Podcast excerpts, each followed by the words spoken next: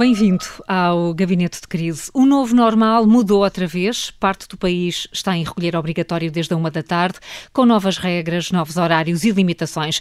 O Gabinete de Crise é uma parceria do Observador com a Universidade Nova de Lisboa, criada para acompanhar a evolução da pandemia e, por isso, não podíamos deixar de estar aqui hoje no modelo especial. Além dos comentadores habituais, convidámos duas das vozes que mais têm olhado para o impacto deste surto em Portugal. Vamos, por isso, passar já às apresentações. Na equipa da casa está a Sónia Dias, que é coordenadora do Centro de Investigação da Escola Nacional de Saúde Pública. Está também o Pedro Pita Barros, que é professor de Economia da Universidade Nova de Lisboa. E, excepcionalmente, esta semana eh, não temos um, mas sim dois convidados. O médico pneumologista António Diniz, ele pertence à equipa criada pela DGS para a Covid. António Diniz, eh, bem-vindo, obrigada por estar connosco. Não, eu é que agradeço. Muito bom dia a todos. E também ao médico de saúde pública Jorge Turgal, ele pertence ao Conselho Nacional de Saúde Pública, um órgão consultivo do governo. Obrigada também eh, por ter aceitado o nosso convite, Jorge Turgal. Eu é que agradeço. Bom dia, muito obrigado. É um gosto estar com os colegas. Ainda bem. Proponho então que os nossos convidados entrem na ordem de trabalhos habitual do Gabinete de Crise. Começamos sempre com um número que marca a semana e vamos fazê-lo também neste gabinete de crise especial. Uh, Sónia, uh, bom dia também para si. Quer, quer começar? Quer dizer qual é o seu número? Uh, bom dia, Carla. Eu tive alguma hesitação para escolher o número desta semana, mas acabei por escolher o número 1, um, representando um povo, o povo português, uma nação e um objetivo que é conseguirmos ultrapassar talvez um dos maiores desafios contemporâneos que temos pela frente e que, na minha opinião, só o vamos conseguir fazer enquanto estivermos de forma coletiva.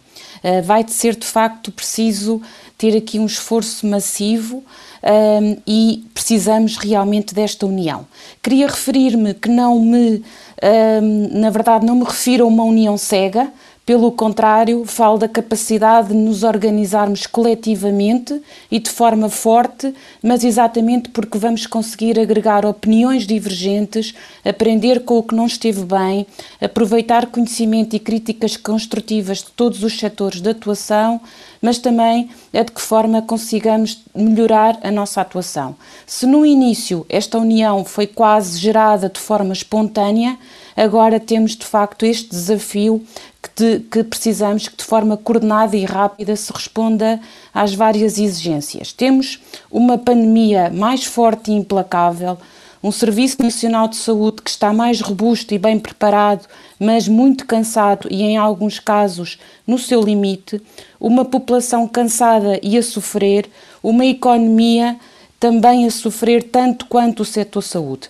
E, portanto, diria que temos várias áreas em que quase estamos a rebentar uh, pelas costuras e para minimizar este impacto é necessário uma concentração no, no essencial, um apoio à decisão e coordenação técnica com base em conhecimento científico, mas também muita evidência do que se está a passar uh, no terreno, nas suas necessidades e nos constrangimentos. Portanto, diria focar em soluções, focar em soluções rápidas e eficazes e colocar as pessoas e as suas necessidades no centro das políticas. E por isso terminaria dizendo: é fácil? Não, vai ser mesmo muito difícil e por isso escolhi o número um, porque só acredito que consigamos ultrapassar este desafio todos juntos, de forma a ficarmos cada vez mais fortes, a ter eventualmente uma democracia mais madura depois deste, deste, desta pandemia que neste momento nos está a desvastar. Hum, número um para a Sónia. Pedro, qual é o seu número? Olha, o meu número uh, fica longe da esperança da Sónia e fica mais na lógica do desapontamento. É o número 24, que são as 24 horas que tem demorado entre o anúncio de medidas a revisão dessas medidas e depois a revisão da revisão das medidas que têm sido feitas para o fim de semana. Uh, e nós sabemos que este ia ser um fim de semana, um primeiro fim de semana complicado, vamos ter depois um outro, uh, com uma lógica de confinamento para evitar almoços e jantares alargados das famílias, mas claramente a confusão de, de, dos anúncios não tem ajudado nada a preparar este fim de semana. De certa forma, eu volto atrás no tempo e penso uh, no que já tínhamos dito em alguns programas, que as medidas deviam ter sido anunciadas antes do verão, como situações contingentes que, se fosse preciso, seriam adotadas, de maneira a que todos pudessem saber como se ajustar e como se adaptar. Uh, alguma da instabilidade social que começamos agora a assistir, eu creio que vem até desta lógica de, com alguma pressão, as medidas vão mudando. e isso provavelmente é do pior que pode suceder neste momento em como a Sónia referia, eh, em que precisamos de grande união e ter um sentido comum de como sair eh, de uma situação complicada, bastante mais complicada do que a que tivemos em abril. Aqui ficaram então no, as 24 horas como o número do, do Pedro Pita Barros. Convido agora uh, o médico António Diniz a avançar também com o número. Que número é que escolheu para o gabinete de crise? O número que eu escolhi foi o número 383. O que é que este número, o que é que este número traduz? Este número traduz uh, nos últimos sete dias o número de pessoas infectadas em Portugal continental por 100 mil habitantes. Uh, nos últimos sete dias, atenção, 383, nos últimos sete dias é mais do que o limite que está assumido por Portugal, tal como pelo SEDC, para de 240 por 100 mil em 15 dias. E é esse que detém, de, de, de, eh, perdão, tem determinado as tais linhas vermelhas ou conselhos vermelhos. Portanto, nos últimos 7 dias é 383. Isto traduz-se em quê? E traduz-se que a média diária, nos últimos 7 dias, foi de 5.358 novos diagnósticos de infecção. Porquê é que eu trago isto? Eu trago isto porque se nós atendermos àquilo que há, há algum tempo o, o Dr. João Gouveia que é o presidente da Sociedade Portuguesa de Medicina Intensiva e tem colaborado com, tem estado à frente de um grupo que tem assessorado o próprio Ministério em cuidados intensivos. Tem dito aquilo que ele uh, refere é que uh, cerca de 2,5% dos doentes infectados têm, nesta fase, sido internados em cuidados intensivos.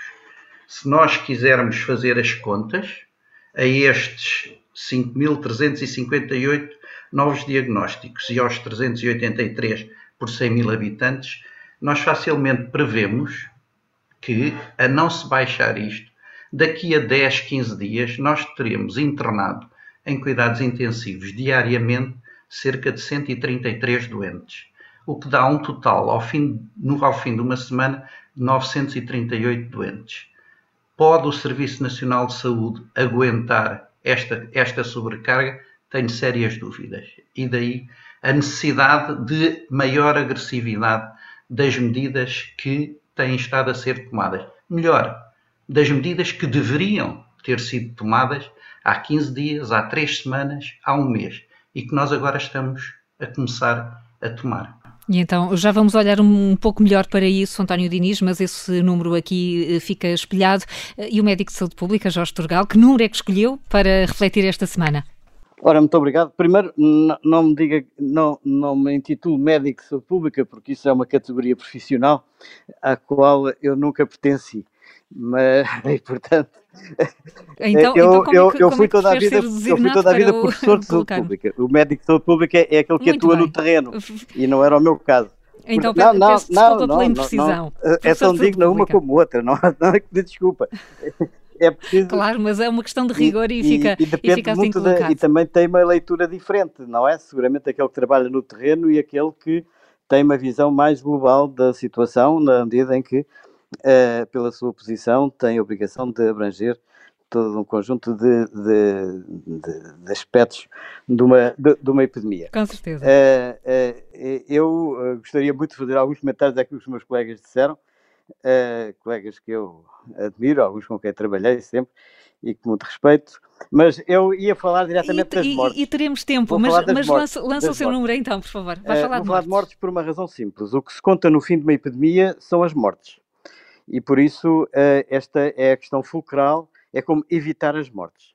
É o primeiro aspecto. E em segundo, as epidemias comparam-se entre os diferentes países também pelas mortes. Não é pelos números de casos, que são importantes, que vão determinar em certa medida, ou podem determinar em certa medida as mortes, mas que uh, as correlações podem não ser tão diretas como isso. E, e, se olharmos, então, se quisermos comparar epidemias entre umas e outras, a questão das mortes ainda é bastante mais importante porque permite comparações absolutas, não é?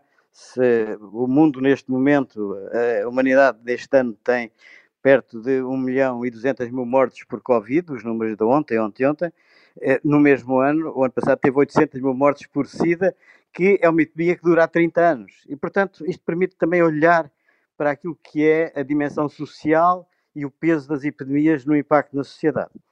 Eu acho que uh, uh, as mortes que nós temos neste momento, que são bastante importantes, temos uh, perto de 3.200 mortes, 3.181, de qualquer modo, são mortes que, quanto a mim, e este é o aspecto que eu quero e gosto de salientar, olham para dois caminhos. Uma, mostrar que estas mortes, que são imensas, são muitas, mas são inferiores a outros episódios semelhantes que vivemos nos últimos anos, em Portugal, por epidemias também. E, portanto, uh, uh, uh, e, portanto este é um aspecto que me leva a interrogar-me se todo o impacto social que esta epidemia está a ter se justifica ou se não se justifica e se ela corresponde ou não àquilo que a Sónia, eu tenho, tomo a liberdade de tratar assim porque trabalhámos juntos muitos anos, uh, uh, disse que era um, um, desafio único na nossa sociedade. Não é, no meu entender, não é. É um desafio social único na lógica sociológica, mas não um desafio médico. Em segundo lugar, e aquilo que para mim é mais importante, é que nós devemos olhar para como evitar as mortes e não uh, estarmos, termos preocupações que são muito sérias, muito relevantes, como evitar o aumento do número de casos, se é fechando a sociedade se evita o número de casos ou não, o aumento do número de casos de infecção, ou se nos vamos centrar naquilo que é, para mim, o mais relevante. Como evitar as mortes. Hum. E, e, e então, mortes e então considera é, que, que estamos a olhar para o problema de uma forma uh, que, podia, que podia ser outra. Uh, deve, que, ser outra. De, deve ser outra. Uh, António Diniz, e entramos já aqui no, no, no, espaço de análise do que está a acontecer hoje, do que começou a acontecer desde que o país foi nova, entrou novamente em, em, estado de, de emergência. Um, as medidas, há quem diga que estas medidas não são suficientes, há quem diga que são as erradas, como ouvimos agora aqui Jorge Turgal começar a explicar. O António Diniz considera que elas deviam ter começado antes e ter sido até mais agressivas. Eu não digo que são erradas, claro, desculpe só dizer. Eu digo que elas deviam ter outro sentido, porque estas são certas no quadro em que estamos, mas são claramente insuficientes e ineficazes para evitar aquilo que é o essencial, que são as mortes, no meu entender. Uh, eu vou-lhe responder, mas permita-me dizer que o efeito de uma pandemia não se mede apenas pelos mortos. Mede-se pela morbilidade associada também, mede-se pelo impacto social que ela tem, portanto, é mais, é mais do que o número de mortes. E sobre isso nós poderíamos ter uma discussão, uh, só, só um programa sobre essa discussão, sobre uh, exatamente a, a, questão, a, a questão do, dos óbitos.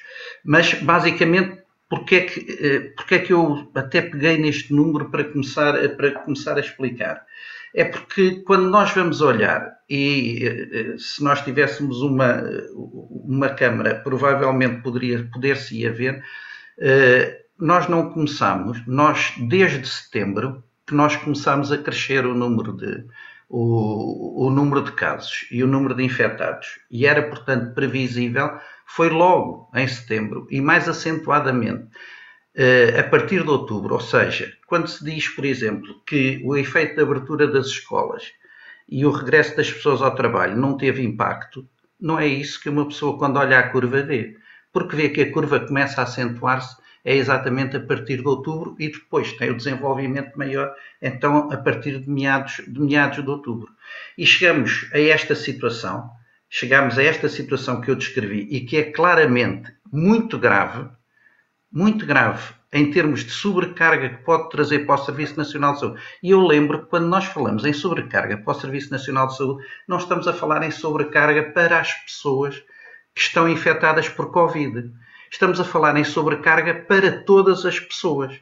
O insucesso que nós tivermos na abordagem desta doença, que é uma doença aguda e que necessita de tratamento imediato, o insucesso que nós tivermos nela é o insucesso que também nós vamos ter nas pessoas que querem recorrer ao Serviço Nacional de Saúde e que não são portadoras de doença Covid, mas que precisam de cuidados no Serviço Nacional de Saúde. O que é que eu teria feito? Ou o que é que eu acharia que seria mais correto? Era que nós tivéssemos feito um confinamento por duas ou três semanas mais cedo e que respeitasse, por exemplo, um âmbito geográfico mais alargado do que o âmbito do Conselho. Ou seja, nós enviamos os dados eu, já agora, deixe-me te dizer, estes dados que eu tirei, nomeadamente as contas por 100 mil habitantes, nós não as sabemos. É preciso ir consultar, é preciso ir consultar o site do hum. e devia, descarregar um ficheiro que tem um formato especial e transformá-lo num ficheiro Excel para saber estes dados. Estão lá todos e são enviados por nós para o ECDC. E, no entanto, nós os portugueses que estão a sofrer os efeitos da pandemia e deste confinamento não o sabem. Eu perguntaria, por exemplo, quando nós não damos estes dados à população, como é que se sente um conselho que até, onde, até há três dias atrás estava no branco, a seguir passar a vermelho, logo, com todas as restrições. E, no entanto, se calhar esse conselho só não estava no vermelho porque tinha os tais 220 ou 230 e agora tem 250 ou 260. Portanto, um aspecto é a informação, mas este é um aspecto lateral onde poderemos ir. Portanto, eu acharia que deve, dever-se utilizar, nomeadamente em algumas situações, uma, uh, para, efeitos, para efeitos de determinar esse confinamento, provavelmente uma malha mais alargada, utilizando os NUTs. Até se, foi isto que nós sugerimos no gabinete de crise da Ordem dos Médicos. Se for ver, por exemplo, a região norte, no seu formato atual, no seu formato atual, há de ver que sobram meia dúzia de conselhos. Qual é o sentido de estar meia dúzia de conselhos não confinados, completamente isolados, constituindo ilhas no meio, de, no meio de um todo vermelho? Não faz sentido absolutamente nenhum. Inevitavelmente eles vão ficar no vermelho.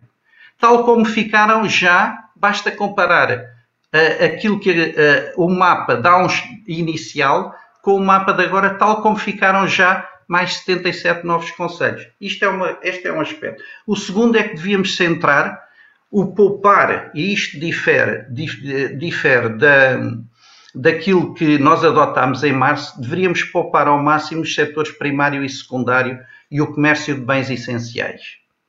E o resto dever-se-iam arranjar medidas que, de alguma forma, substituíssem o incómodo e o prejuízo que se vai ter, nomeadamente, à, restante atividade de comércio.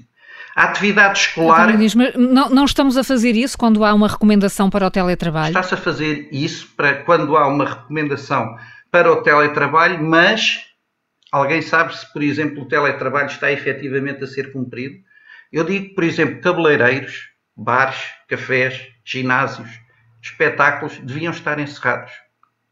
E eu depois vou-lhe explicar, vou-lhe tentar explicar até porque, porque é a questão dos restaurantes, dos bares e dos cafés, ou até dos cabeleireiros. Uh, já, lá vamos, já lá vamos para, para, posso só claro, acabar? Vamos lá então para ouvirmos também sim, outros. Sim, Pode sim, claro. então, então é assim, a atividade escolar para mim não faz qualquer sentido que a atividade escolar universitária neste contexto se mantenha dividida ou predominantemente em algumas, em algumas escolas entre presencial e não presencial. O não presencial deveria estar reduzido, se não eliminado, eh, o não presencial ou devia estar aumentado ao máximo. Eh, nomeadamente no ensino superior e mesmo nos últimos anos do ensino secundário. Porquê? Porque isso permitiria, porque estes, porque os restantes permite aos pais irem, irem exercer a sua atividade quando tiverem que exercer. As creches, pelo mesmo motivo, poderiam estar abertas. Os transportes devia ser aplicado efetivamente a redução da lotação com ajuste a um eventual aumento da frota em carreiras devidamente selecionadas. Portanto, isto são medidas que eu acho que deveriam ter sido tomadas há três semanas atrás e não agora. Agora nós estamos a reagir e não estamos a agir nós devíamos estar colocados à frente da pandemia, tendo em, em, conta aquilo que é a sua evolução previsível e não apenas a reagir aos números atuais. E depois eu posso explanar melhor. E já lá vamos, e já lá vamos porque o Jorge Turgal já, já queria. O meu colega e gostava de dizer porquê, não é? Exatamente, é isso mesmo que, que queremos ouvir agora, Jorge Turgal. Não, é, eu penso que o, o António está uh, completamente errado, totalmente errado, na medida em que a sua visão é uma visão estritamente médica, não social e não tem em conta o que, é, o que são as epidemias por doenças transmissíveis por vírus, como elas têm existido. E eu volto só às mortes. O ano passado morreram por gripe 3.331 pessoas em Portugal e, e, não me interrompa, por favor, que eu não interrompi. E, e, e, não houve paralisia da sociedade. É aqui que é a questão central. Por outro lado, uh, uh, o, o, antecipar as medidas radicais de encerrar a sociedade é um erro total, porque não resolve o problema e, como vemos, nos países que fizeram encerramentos totais, a mortalidade agora disparou e estamos perante uma onda mundial de aumento da epidemia em todos os países. Qualquer que seja o país para que olhe, na Europa nos Estados Unidos ou fora, eh, esta é a situação de crescimento enorme da epidemia. O que mostra que o fechar as sociedades não resolve nem evita a transmissão viral. E não resolve nem evita, como se pode ver em todas as experiências. Peguem nas Checas, na Áustria, nos Estados Unidos, na Inglaterra, na Suíça, na Suécia, onde queiram. Em terceiro lugar, eu quero dizer muito claramente que não é nos hospitais que resolvem as epidemias. Não é nos hospitais que se evita a mortalidade.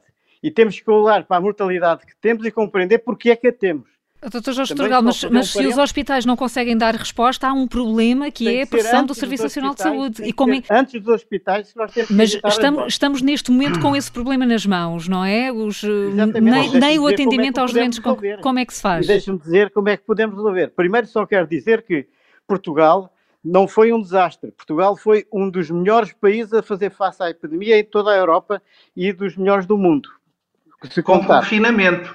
Com confinamento, exatamente. Mas Pronto, não foi por causa obrigado. do confinamento, desculpará.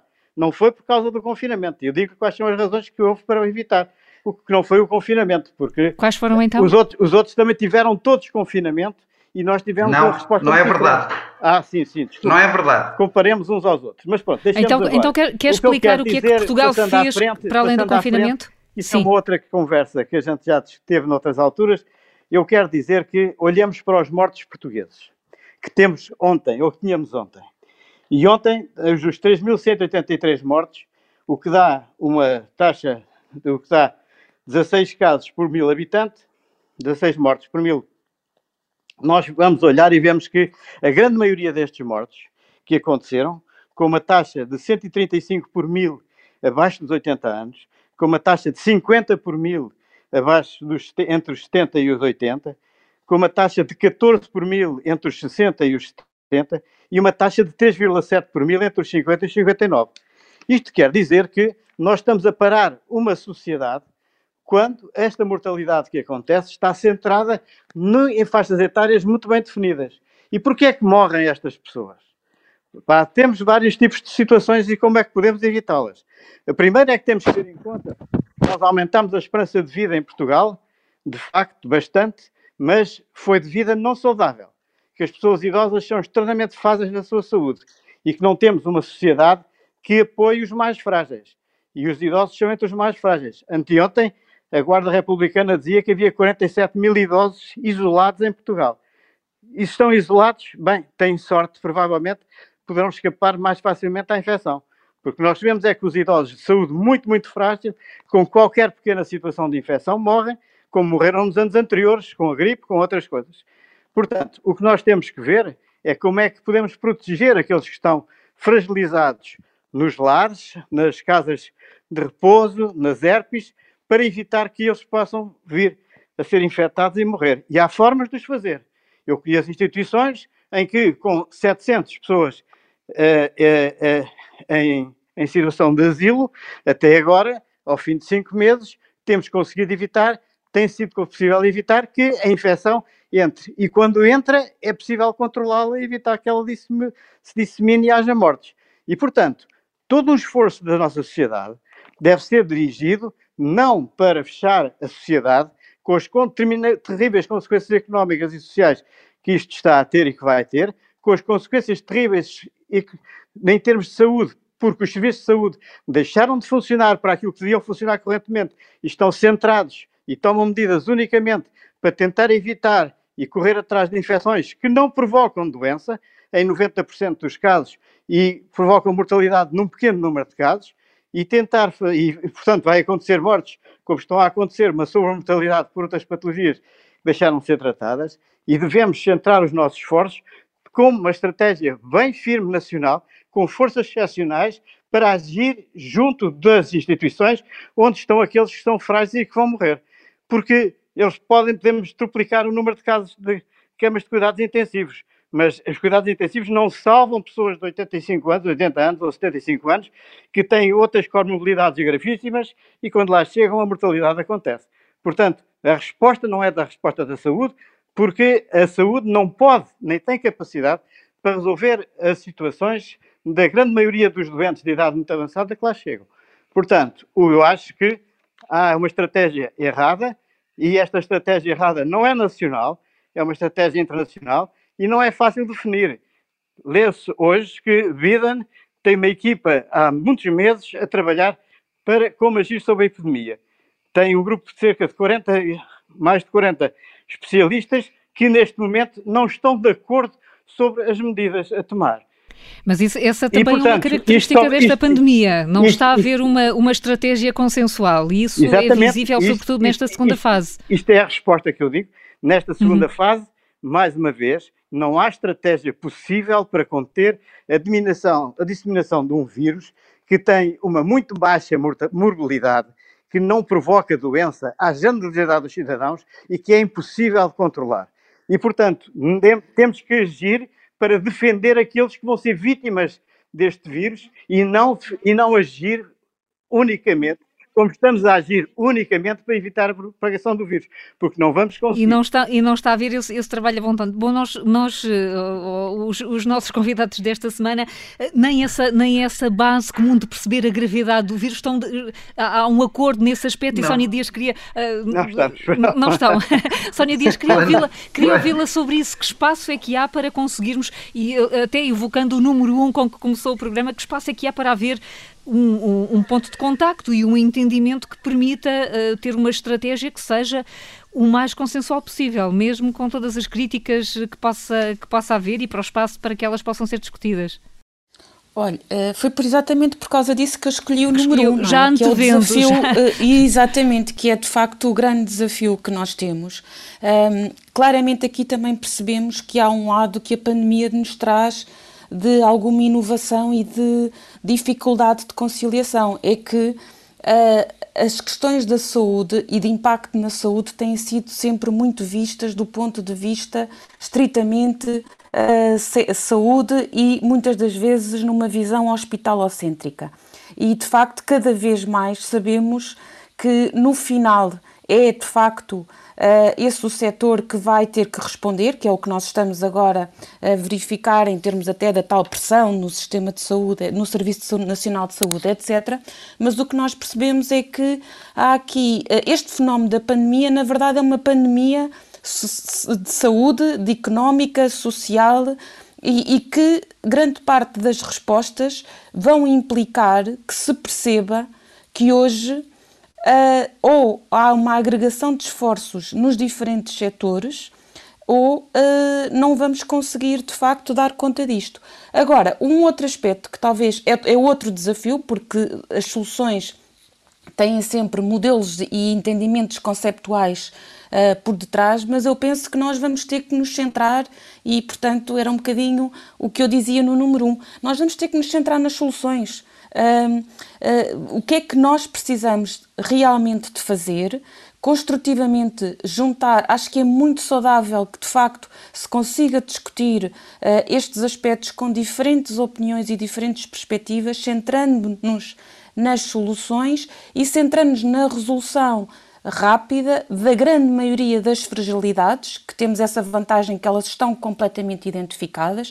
O professor Tragalvo, por exemplo, falou da questão uh, do, dos cuidados aos mais, aos mais idosos e da forma como nós nos organizamos em termos de sociedade relativamente a esse setor, mas nós temos um outro lado que já ouvimos acontecer, por exemplo, em, Lisboa, uh, em Lisboa e Val do Tejo, mas provavelmente irá acontecer novamente, que é o impacto das desigualdades sociais e em grupos socialmente mais desfavorecidos e o quanto foi difícil de combater também a pandemia nessa área. Portanto, o esforço é exatamente esse: é como é que nós nos vamos conseguir centrar no essencial, numa resposta que nós estamos a falar que é emergente, que é para agora.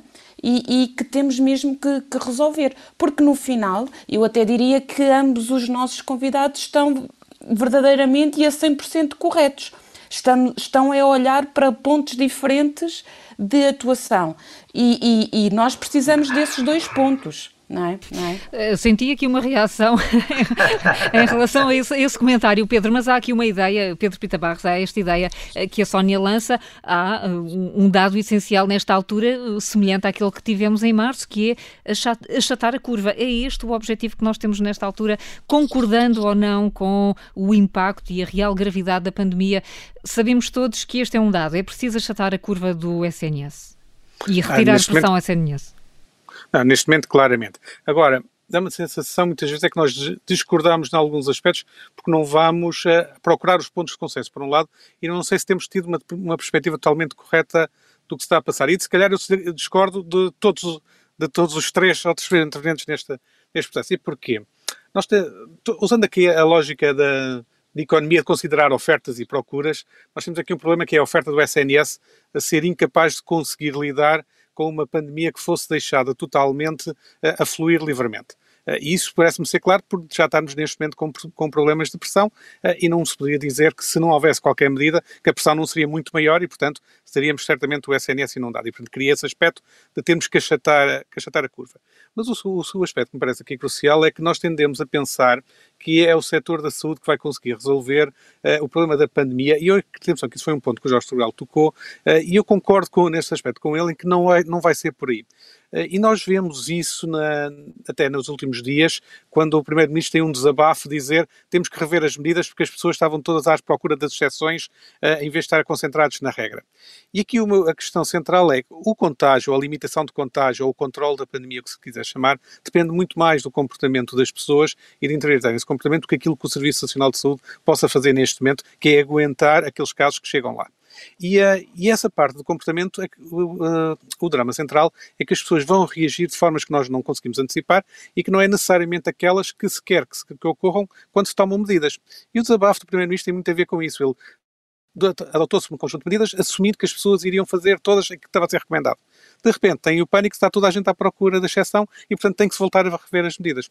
Ora, estes aspectos têm que ser pensados com muita antecedência, de pensar, vamos propor medidas, vamos perceber quais são as barreiras, quando for preciso implementá-las, que vão surgir, vamos eliminar desde logo essas barreiras, por exemplo, saber qual era o problema da restauração há três meses atrás, se fechassem tudo era, era mais importante do que tê-lo descoberto há 24 horas ou há 48 horas, e ter um plano claro que depois fosse só ser aplicado. E isso parece-me ser o elemento que, que, nos falta aqui, que é como é que nós conseguimos saber as percepções da população, como é que conseguimos antecipar, na medida do possível, que são as suas reações e incorporar isso no próprio processo de decisão. E, portanto, quando há bocado o António Diniz falava da, da questão dos números, eu acho que aqui nos falta um número crucial, ou falta-nos um acompanhamento crucial, que seria um painel de acompanhamento social. Eu creio que um dos motivos do nosso sucesso na, na, primeira fase da pandemia, como já foi focado, esteve muito na capacidade que o Primeiro-Ministro e o Governo tiveram de ler o que era o sentimento social para aguentar confinamento versus libertação desse confinamento e os tempos disso. Eu tenho a sensação que neste momento se perdeu essa, essa capacidade de leitura. E se nós não tivermos algum acompanhamento nessa parte de, do pulsar social, vamos continuar neste de estar sempre a correr 15 dias, 30 dias atrás do vírus, eh, que, que não é o modo de o fazer. Teríamos que tentar correr 8 dias à frente do vírus se o conseguíssemos.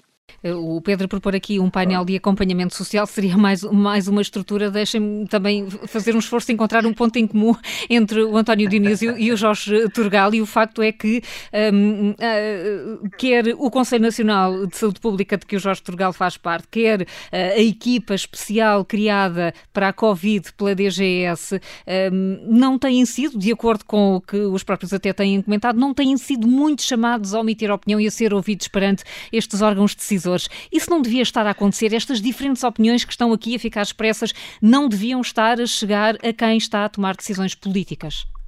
Não, isso, isso a, a resposta é, é obviamente que sim. Portanto, eu, eu, suponho que acabou de encontrar o ponto de encontro entre mim e o Jorge Turgal. Não, nós, nós temos outro ponto... ponto de encontro, António. É, é, é, é, a nossa preocupação pela saúde dos cidadãos. Muito claro, bem. é evidente. É mas, mas, mas porquê? Mas consegue... Ao Conselho Nacional de Saúde, eu, de Saúde Pública, eu, eu acho que... Eu posso...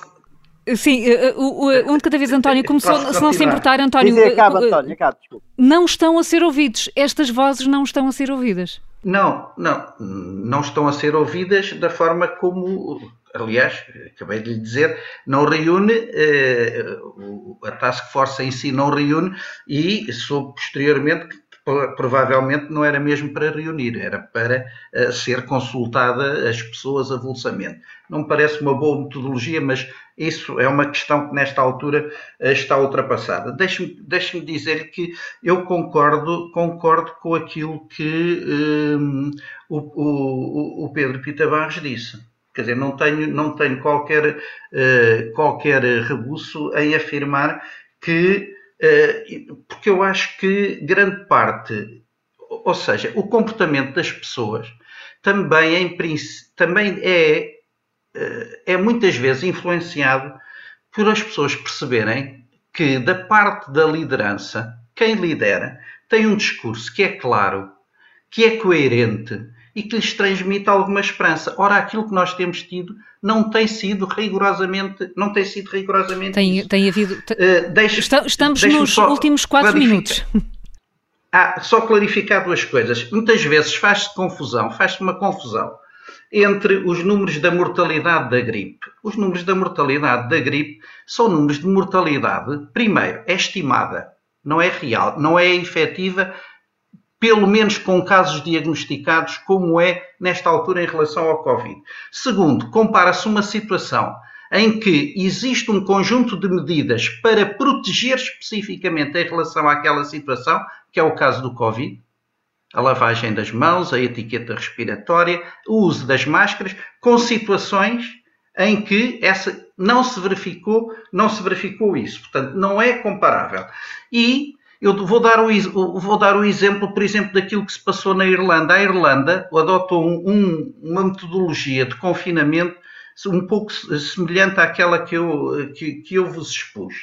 A Irlanda tinha, no dia 22 de outubro, 255 casos de infectados por 100 mil habitantes.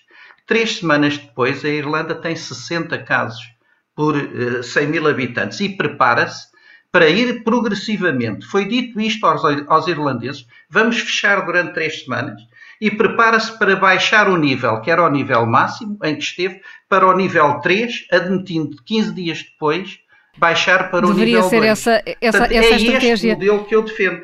Até porque qual é o problema? Qual é o problema? Quando uma pessoa, Irlanda, quando uma pessoa diz Daqui a um mês diga, vamos ver diga. como é que estará a Irlanda, se você tiver paciência.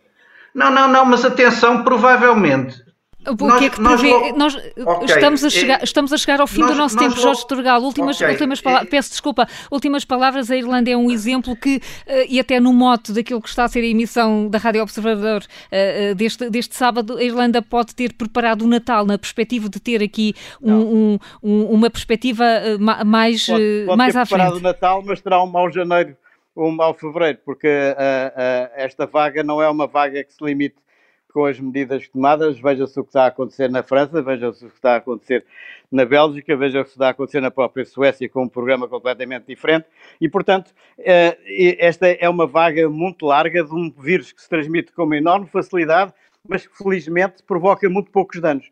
O que eu digo e que eu disse, aliás, no Conselho Nacional de Saúde Pública, que eu acho que tem reunido as vezes que são precisas, porque é um conselho onde uh, a senhora Ministra houve opiniões completamente dispares, como é natural, porque a opinião do meu colega internista é completamente distinta do meu colega que uh, é responsável da saúde pública no terreno, ou do, uh, ou do senhor general que olha para as Forças Armadas e o papel que elas podem fazer na, na saúde e no país, ou do, da colega que é responsável, que é, que é professora de Direito, e diz como é que as leis estão a ajudar ou a dificultar, ou como é que deviam fazer. E depois Portanto, as, decisões, é, é um conselho, as decisões é um são conselho que reúne as vezes que são possíveis. Muito bem, e isso ficou, é isso ficou claro. E eu, isso que eu quero claro. acentuar, e eu disse no último conselho, e repito, é que temos que ter uma ação decisiva junto daqueles que são mais frágeis socialmente e pela sua idade e pelas suas comorbilidades. Jorge Turgal e António é Diniz, vamos combinar, vamos combinar outro programa. Este chegou mesmo ao fim. Muito obrigada. Jorge Turgal. Eu posso deixar um, rap? Chegamos mesmo ao fim, peço desculpa. É... Jorge Turgal,